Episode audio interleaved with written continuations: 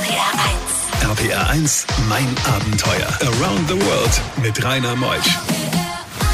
Er ist auf der großen Reise. Einen wunderschönen guten Morgen. Dennis Katzer ist heute Morgen bei mir. Stellt euch mal vor, 30 Jahre Expedition um die Welt. Über 400.000 Kilometer hat er schon hinter sich gebracht. Er war ja einige Male in meinen Abenteuern, ist heute Morgen auch wieder da. Freut euch auf ihn. Dennis ist da. Bis 12. RPR 1, das Original.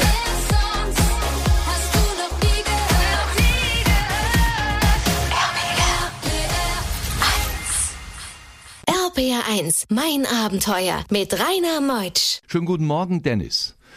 Guten Morgen, Rainer. Du bist eigentlich so auf der Endetappe, wenn man das so sehen will. 30 Jahre möchtest du oder wolltest du eine ganz besondere Reise machen. Was war es für eine Reise? Nun, wir hatten ja angefangen recht langsam. Also ich wollte mal für zwei, drei Jahre aussteigen, hatte einen normalen Beruf und aus diesen zwei, drei Jahren, da haben wir gedacht, ach Menschenskind, die Welt ist so groß, jetzt sind wir gerade erstmal in Indien angekommen, jetzt nennen wir es die fünfjährige Expedition. Und dann haben wir fünf Jahre gemacht und dann hatte ich eine TV-Sendung, da haben wir die zehnjährige Expedition genannt, es wurde das immer länger und immer länger. Und irgendwann haben wir gedacht, wir können das Ding nicht dauernd umbenennen, ja. Jetzt nennen wir es die 30-jährige Expedition. Und 30 Jahre ist ja, ist ja eigentlich ein Leben. Das, wenn, sollte das zu Ende sein. Also wie ich das vor mir hatte, denke ich mir, ach, 30 Jahre Wahnsinn. Ja, und jetzt, jetzt, jetzt, jetzt haben wir fast 30 Jahre, unglaublich. Ja, also wir werden es nicht mehr umbenennen, ja, selbst wenn es 40 Jahre dauert oder 50 Jahre, wir machen es halt so lange, wie es geht. Ja. Es sollte eben die längste dokumentierte Expedition der Menschheitsgeschichte werden. Und ich denke, ja, also ich weiß ganz genau, wir haben Marco Polo geschlagen. Also wenn man das Ranking so sieht, ja, wobei es da kein Ranking gibt, darum geht's ja gar nicht, sondern es geht eigentlich darum, dem Kind einen Namen zu geben äh, für ein Lebensprojekt. Wie alt warst du, als du losgezogen bist? Nun, ich war schon, ich dachte, ich war schon alt, ja. Also ich hatte schon einige Expeditionen vor mir. Ich hatte angefangen mit Expeditionen, äh, da war ich 27 und äh, dann für diese für diesen Schritt in dieses Leben in dieses Leben da draußen in die in die Abgeschiedenheit in die andere Welt würde ich mal sagen ins andere Universum da war ich 31 genau 31 war ich gerade 31 wie wir aufgebrochen sind Tanja und ich meine damalige Freundin und ich Tanja war wie alt? Der Tanja war dann äh, gerade 21, ja, und also sie ist zehn Jahre jünger. Und ja, mittlerweile ist sie 48. Schaut aber immer noch klasse aus und ist immer noch eine tolle Frau. Du ja auch. Und Ah, als danke. Frau, als Mann, wie viele Kilometer habt ihr hinter euch gebracht? Ja, bisher? das, das ist der Hammer. Also ohne Flüge haben wir 410.000 Kilometer hinter uns gebracht auf dem Land- und Seeweg mit äh, Kamelen, Pferden, Elefanten und, und Motorrad und E-Bike und so weiter. Und das ist also die Strecke von hier bis einmal zum Mond.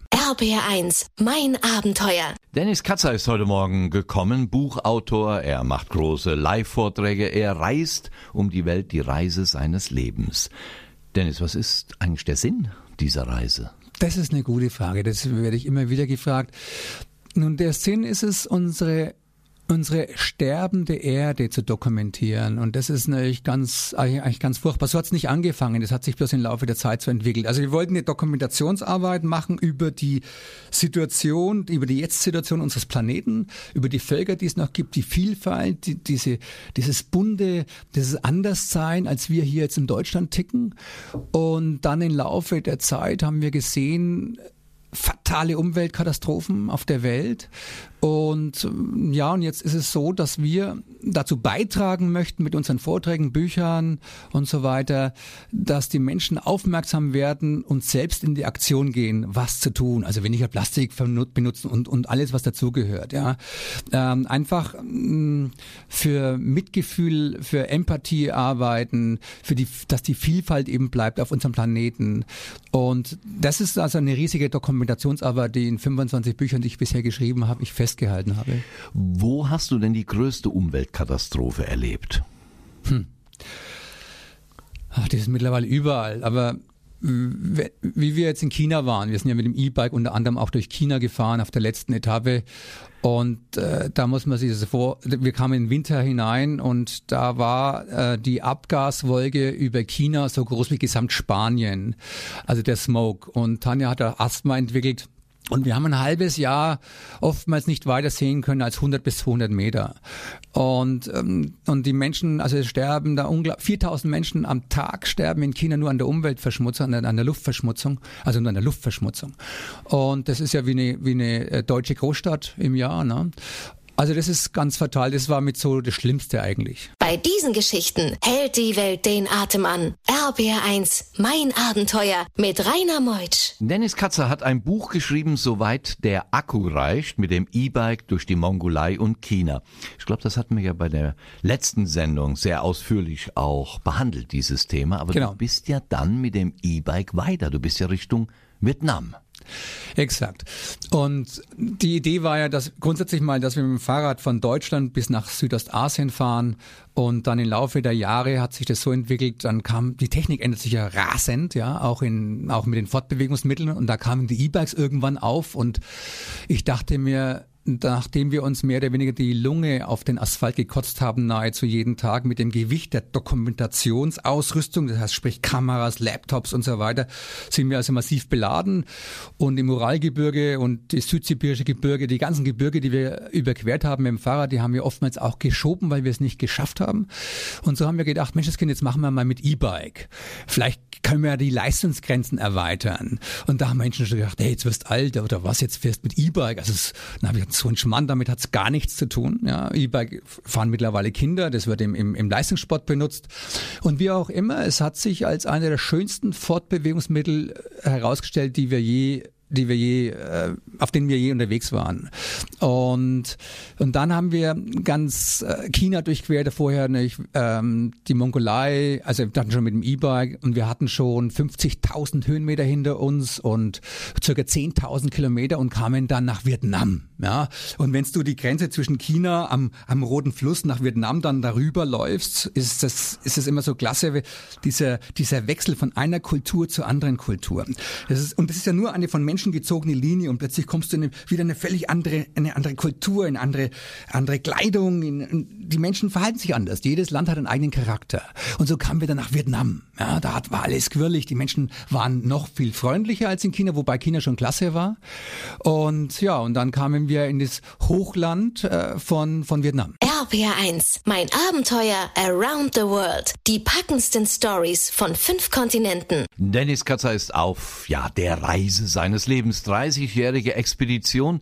Es ist die große Reise. Und nun sind wir in Vietnam angekommen mit einem E-Bike. Eben Ja. sagt er schon, das ist ja nicht nur für ältere Leute, sondern es wäre eines der interessantesten Fortbewegungsmittel. Und wir reisen rein nach Vietnam und da lauerten aber auch Gefahren, Enttäuschungen, viele Dinge. Ja, das Skurrilste gleich am Anfang, so auf den ersten fünf Kilometern hatten wir so einen riesen Berg vor uns und da standen Leute am Straßenrand und haben geklatscht und applaudiert und es ist also echt toll, wie man da teilweise empfangen wird und äh, behandelt wird von der Bevölkerung, wenn man, also viele Menschen schätzen das auch, ja, wenn man also mit aus eigener Kraft unterwegs ist.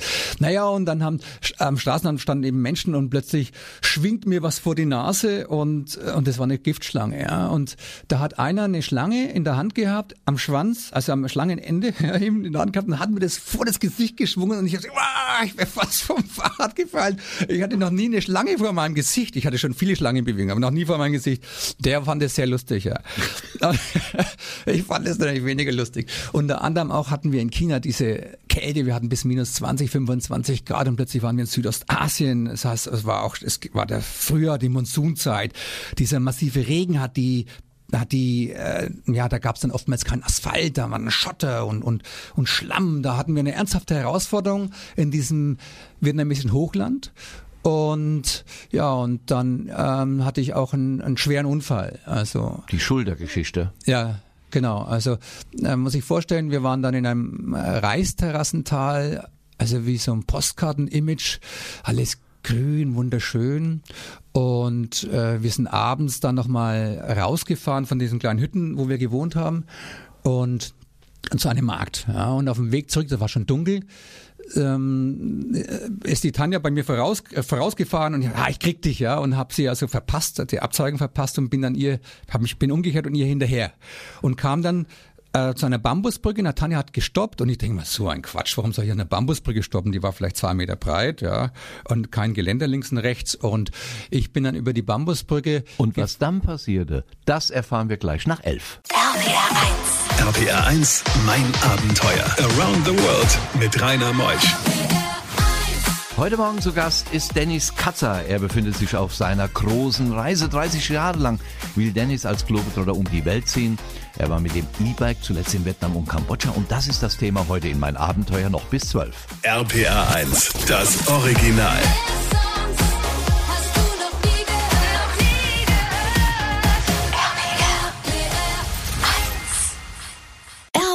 1, mein Abenteuer mit Rainer Meutsch. Dennis Katzer ist in Vietnam. Tanja, seine Lebensgefährtin, fährt voraus mit dem E-Bike Ja. und er hinter ihr her und dann passierte was Fatales. Ja, wie es so ist, ne? Ich habe halt so, ja, der kleine Macho, heißt, wenn man sich das vorstellt, ich sage mir so, hey, die Tante jetzt da vor dieser Brücke an, war im Dunkeln, ne? Also, da gibt's ja keine Beleuchtung, da gibt's ja kaum Strom in so einem abgelegenen Tal. Und na, ich, ich donner dann mit meinem Fahrrad, also mit dem Bike da über diese Bambusbrücke und die war mm, links und rechts arretiert, also befestigt mit, mit langgezogenen Brettern. Also der Bambus ging von links nach rechts und der Länge nach waren die Bretter, ja, damit das Bambusding da stabil ist. Also ganz primitive Brücke. Und ich komme zwischen zwei Bretter. Das ist wie, als wenn du zwischen äh, in Schienen reinkommst. Und ich mache einen Abgang. Aber so schnell habe ich gar nicht geschaut. Als hätte man mich vom Fahrrad geschossen. Und dann bin ich also mit dem Speed, den ich hatte, voraus, also nach vorne geflogen und bin dann nach unten gefallen und war sofort bewusstlos. Und es war Gott sei Dank also keine 50 Meter tief, sondern nur zwei Meter, aber ich bin auf Felsen gekracht und äh, mit dem Kopf zuerst hat er mir den Nacken gestaucht. Ich dachte erst gebrochen und äh, bin dann bin dann aufgewacht, weil ich von ganz Weiten gehört habe, Dennis, Dennis, was, wo bist du? Was ist, bist du okay? Und ich, wie ich dann aus meiner Bewusstlosigkeit aufgewacht bin, ja, mir war dann auch speiübel und so, habe ich dann gesagt, nee, mir ist nicht okay. Und dann ist die Tanne da runtergeklettert, ja, und hat, äh, ich bin dann aufgestanden, wie es Oft unter Schock ist es oftmals so, dass Menschen dann ganz komische Sachen machen. Ich bin dann rumgelaufen wie so ein, Huhn, so ein geköpftes Huhn. Ja, und Tanja hat sofort so eine Anti-Schock-Behandlung gemacht, hat also mich runtergezogen, mit mir, mir gut zugesprochen und hat erstmal eine Bestandsaufnahme der Verletzungen gemacht an ihrem Mann. Und ja, und das war fatal. Also da hat dann was so ein Knochen rausgeschaut aus der Schulter und und äh, ja, jetzt waren wir da irgendwo zum Reisterrassental, weit weg von zu Hause. Und ich war schwerst verletzt und wir wussten auch nicht, ob ich jetzt mir den Nacken gebrochen habe oder nicht, ja, oder angebrochen. Und dann ist irgend so ein Bauer vorbeigelaufen und hat dann diese Bambushütten verständigt, dass einer ihrer Gäste da schwer verletzt in diesem Flussbett liegt. RPR 1, mein Abenteuer. Schwer verletzt liegt Dennis in einem Flussbett in Vietnam, ist vom Fahrrad gefallen. Und ja, wie ging's weiter? Wo hast du Hilfe herbekommen? Und dann haben die mich da rausgeholt, also die kamen sofort angerannt. Interessanterweise war genau zu dem Zeitpunkt ähm, der ein Minister, und zwar äh, für, für der Finanzminister von Vietnam, der war in diesem kleinen Resort, weil der war, der hat mehrere Resorts und wollte dieses auch kaufen.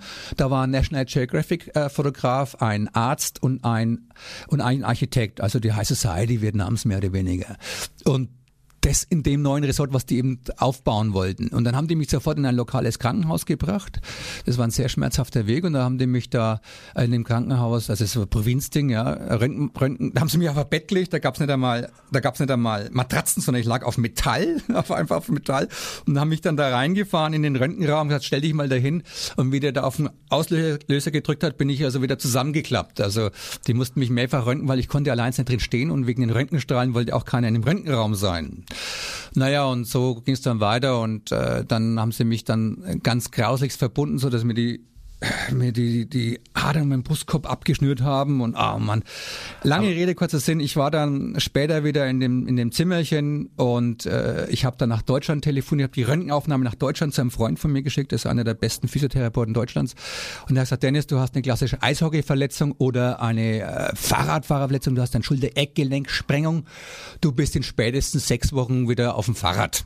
Ja, und dann habe ich, äh, hat er sich ein bisschen getäuscht, aber ich war dann drei Monate in dem Reisterrassental. Tanja wäre sofort heimgeflogen. Ich habe gesagt, nee, ich versuche das auszukurieren, habe dann trainiert und ja, nach drei Monaten mit ein bisschen Training bin ich mit großen Schmerzen dann aufgebrochen und dann haben wir noch ganz Vietnam durchquert, Kambodscha und Thailand. Ja, das war doch was. 10.000 Kilometer oder wie viel? genau, aber ich habe dann ein Jahr gebraucht, um das auszukurieren wieder in Deutschland und jetzt bin ich wieder einigermaßen fit. Bei diesen Geschichten hält die Welt den Atem an. RBR1, mein Abenteuer mit Rainer Meutsch. Es gibt jede Menge Landminen, mein lieber Dennis Katzer, gell, in Vietnam. Du hast es erlebt. Ja, das ist natürlich ein Grund. Menschen fragen immer, äh, wo schlaft ihr und warum seid ihr jetzt dann in Unterkünften? Es ist so, dass in, also in Vietnam, in Laos, in Kambodscha, da wo der Vietnamkrieg zwischen 1965 und 1971 gewütet hat, äh, es sehr viele Minen gibt. Ja. Ähm, das heißt also zwei bis die Amerikaner haben die dreifache Menge an, an, an Bomben abgeworfen, also die dreifache Menge des Zweiten Weltkrieges, nur über diese kleinen Länder. Äh, Das sind geschätzt, geschätzte 21 Millionen Bombengrader entstanden. Das ist also so irre. Und, darf, und 3,5 Millionen Landminen verlegt worden. Und 300.000 Tonnen ist Explosivmaterial liegt da noch rum. Auf die nächsten 300 Jahre sind die Länder teilweise verseucht. Und du kannst auf keinen Fall mit deinem Fahrrad irgendwo mm, ein Rad, also da kannst, kannst du radeln, das ist kein Thema. Aber jetzt plötzlich das Fahrrad anhalten und dann irgendwo in, in, in den Dschungel schieben und ein Zelt aufschlagen, kann tödlich sein. Weil heute immer noch viele Menschen sterben durch diese Landminen. Die werden, man muss sich das so vorstellen, da kommt der Regen, der Monsunregen und die Mine geht unter Erde, also wird immer tiefer und durch den Regen irgendwann kommt sie wieder nach, nach oben, irgendwo anders. Und dann sind Kinder, die sammeln irgendwas auf, ja, sind auf der Ernte, sind Bauern und treten dann auf eine Mine, die wieder nach oben gekommen ist. Und mindestens die nächsten 300 Jahre. Also das ist sowas von grausam, was Kriege verursachen. Äh, Was wir Menschen, uns Menschen antun, ist für mich einfach nicht nachvollziehbar. Du hattest auch noch Erlebnisse mit den Giftschlangen an einem Handlauf, gell? Wir erzählen hier die. Es ist natürlich auch so, dass dieses ganze, dieses Reisen natürlich fantastisch ist und viele, viele schöne Situationen sind. Die meist, ich würde sagen, ich würde mal sagen, 95 Prozent sind mindestens fantastisch und schön. Aber die spannenden Geschichten machen es ja auch aus, diesen die Spannungsbögen. Und ja, ich wollte einmal, äh, ich bin dann einmal nach, abends raus, ähm, um, um den Nachthimmel zu fotografieren, Sternenhimmel zu fotografieren. Ist ja ein Teil unserer Dokumentationsarbeit, die Fotografiererei. Und dann, und wir hatten einen, wir hatten einen großen weißen Schäferhund dabei, den Ayachi, äh, der war auf der ganzen Reise dabei. Und wir laufen so, er macht sein Pipi und ich gehe und ich gehe wieder rauf und er, und er läuft ganz dicht an einer grünen Viper vorbei, die direkt auf unser, auf einem Handlauf war. Also neben, also Zentimeter an ihm vorbei. Und ich denke, oh, Yachi, da hast du Glück gehabt, geh weg von der Schlange. Er wollte dran schnüffeln, ja, an der Schlange. Und ich bin dann hingegangen mit einem Stock und habe versucht, die Schlange zu vertreiben, weil ich konnte die Treppe nicht mehr hochgehen, weil sonst wäre ich einfach nur gebissen. Aber der Hammer ist, hätte ich sie nicht gesehen, dann kann sowas gleich ins Auge gehen. RPR1, mein Abenteuer around the world. Die packendsten Stories von fünf Kontinenten. Dennis Katzer ist heute Morgen bei mir zu Gast in mein Abenteuer. Dennis, du bist auf einer 30-jährigen Reise. 27 Jahre hast du schon hinter dich gebracht. Hast Bücher geschrieben, 25, 26. Was ist das aktuelle Buch? Nun, das aktuelle Buch ist so weit der Akku reicht. Das ist ja die Idee gewesen, die ganze Reise jetzt mit dem E-Bike fortzusetzen. Und zwar nutzen wir das E-Bike als Transportmittel von A nach B, also von einer Expedition zur anderen Expedition. Das heißt, dass wir fahren mit dem E-Bike und machen dann in dem Land eine Expedition oder was ganz Besonderes, was Außergewöhnliches. Also ein tolles ökologisches Transportmittel. Und ähm, damit kannst du natürlich wie auf, klar, E-Bike ist ja nichts anderes wie ein Fahrrad. Wir haben ungefähr, äh, wir fahren 150 Kilo Gepäck pro, pro Bike. Das ist also sehr, sehr viel. Und es geht also in diesem Buch um diese, um die Kultur, äh, also durch China dreiviertel Jahr mit dem E-Bike, ein Hammer gewesen. Im Winter die ganzen Kulturschätze, die, die Menschen, die Abenteuer, die wir erlebt haben, in Verbindung auch für Leute, die wissen wollen, ob E-Bike eine tolle Geschichte ist. Wie heißt das Buch? Soweit der Akku reicht, heißt das Buch vom Delius Glasing Verlag. Also in jeder Buchhandlung erhältlich. Absolut. Deine Internetseite, wo man deine Dokumentation der großen Reise nachvollziehen kann? Also unsere Internetseite ist www.dennis mit einem N, Dennis, minus Katze, also wie die Katze nur mit R am Ende, .com. Da gibt's Infos. Das ist eine der größten Webseiten weltweit in der Outdoor-Szene. Da gibt's also so viel Infos, dass, dass du, also ich schätze mal, viele Monate lesen kannst. Wie geht's weiter? Ja, wir haben jetzt, äh, es gibt ja bei uns immer wieder neue Ideen. Wir haben jetzt uns ein Expeditionsfahrzeug gekauft äh, für Winter und Sommer, in, wo man also unter extremen Bedingungen drin leben kann, also mit einer Kabine. Da werden wir jetzt von hier, von Deutschland übers Baltikum, durch Russland, durch Sibirien nochmal die Strecke fahren bis nach Kambodscha, 30.000 Kilometer. Dort werden wir das, äh, das Fahrzeug für zwei Jahre, mindestens zwei Jahre bei einem Freund parken, um dann zwei Jahre mit dem E-Bike durch Kambodscha, Thailand, Myanmar, Laos, Kambodscha fahren. Wann können wir uns nächstes Mal wiedersehen? Ja, ich denke mal so in vier Jahren oder so. Da ist der Ingo ja schon 50, mein so vergeht die Zeit. Danke, dass du da warst, Dennis. Ich bedanke mich auch. Unglaublich deine große Reise. Ja, Danke dir kann man sehr erzählen. Ich dafür. danke auch für die Einladung. Macht's gut. Nächste Woche kommt Bettina Höhen, Höpenreich und der Helmut Koch zu uns. Die beiden sind Motorradnomaden und sie waren fünf Jahre lang auf Achse mit, ähm, ja, mit Motorrad. Sie waren im Outback jahrelang. Sie überquerten die Anden in Südamerika, begegnen Bären in Alaska, 150.000 Kilometer. Wir freuen uns auf die und ich mich auf euch. Tschüss, ich bin der Rainer.